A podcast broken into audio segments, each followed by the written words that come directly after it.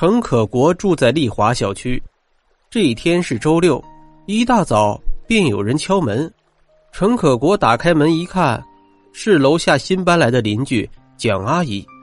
蒋阿姨站在门口，扭捏了一阵，说道：“俺整个小区都问遍了，就您家姓程，所以呀，只好来您家借几根线用用。”陈可国被蒋阿姨弄糊涂了，怎么借东西还和自己的姓有关系啊？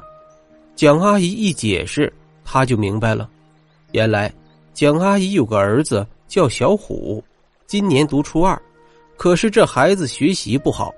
蒋阿姨病急乱投医，找大师看了看，大师说呀，这孩子从小没开过锁子，智慧之门没打开，想要提高成绩。就得给他开锁子。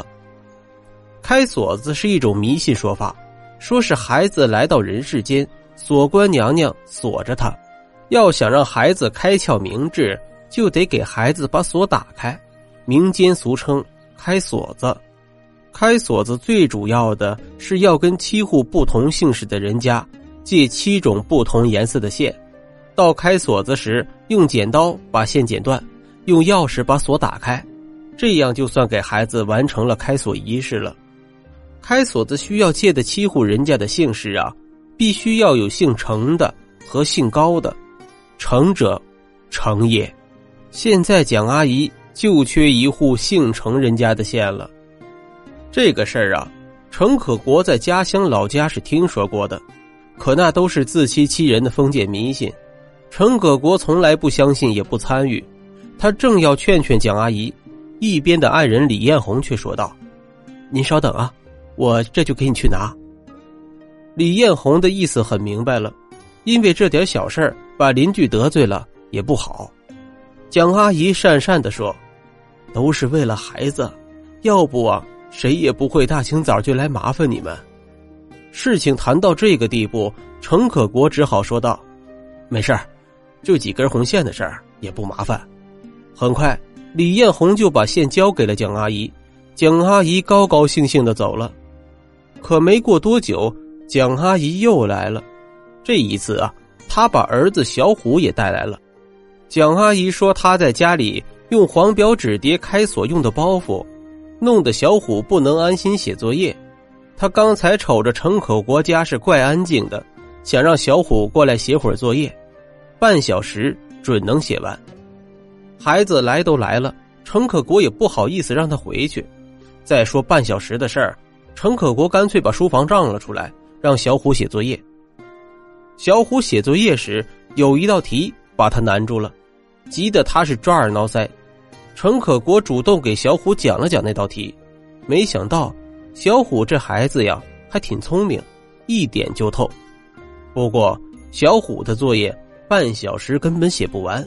等他写完作业了，一个多小时都过去了。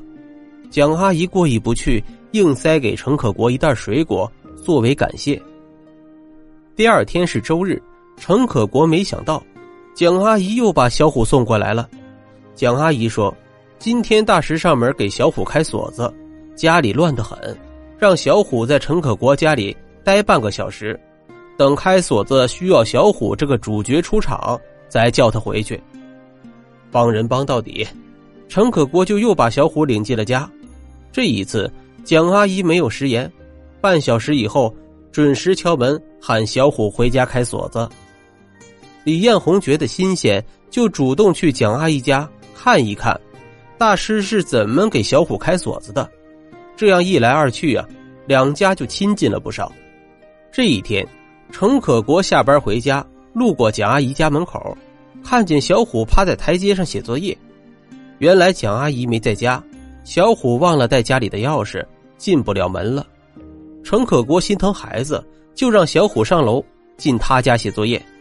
从这儿往后，小虎放了学，有时自己一个人在家写作业，遇到不会的作业就去请教程可国。蒋阿姨也乐得省事儿。再后来，小虎放了学，干脆直接就去程可国家写作业了。这样省得楼上楼下跑了。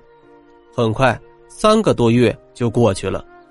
这一天，蒋阿姨领着小虎上门，高高兴兴的说：“我跟你们说个好消息，俺家小虎啊，这次期末考试全班第三名，总成绩比以前提高了九十多分呢。”陈可国和李红艳听了，都替蒋阿姨和小虎高兴。李红艳说：“看来这锁子是没白开，真管用啊！”谁知蒋阿姨听了红了脸，她拿出一叠钱放在桌子上。嗨，要是开锁管用啊，就真求不到您家了。陈可国和李红艳看着蒋阿姨，不知她葫芦里卖的是什么药。蒋阿姨顿了顿，当初来你们家借线呢，其实是为了让程老师给小虎补课呀。原来蒋阿姨给小虎开锁子是假，想让程可国给小虎辅导作业是真的。程可国是省级优秀老师，教学上很有一套，可是他从来不给孩子补课，担心学生家长说他上课不好好教，靠补课赚学生的钱。没有办法呀，蒋阿姨才出此下策。蒋阿姨说道：“程老师，对不起，请原谅我以前没跟你们说实话。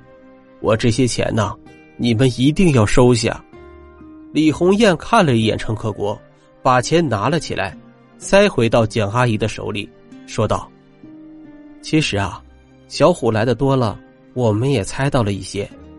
这钱呢，你拿回去。”只要小虎这孩子成绩上去了，比什么都强。以后，只要小虎愿意，随时就来。蒋阿姨一听，高兴的说：“我们家小虎真有福气，遇上你们这样的好人。小虎，快来谢谢你程老师和你李阿姨。”小虎听了，高高兴兴的过来，深鞠了一躬，说道：“谢谢程老师，谢谢李阿姨。”一屋子的人都笑了。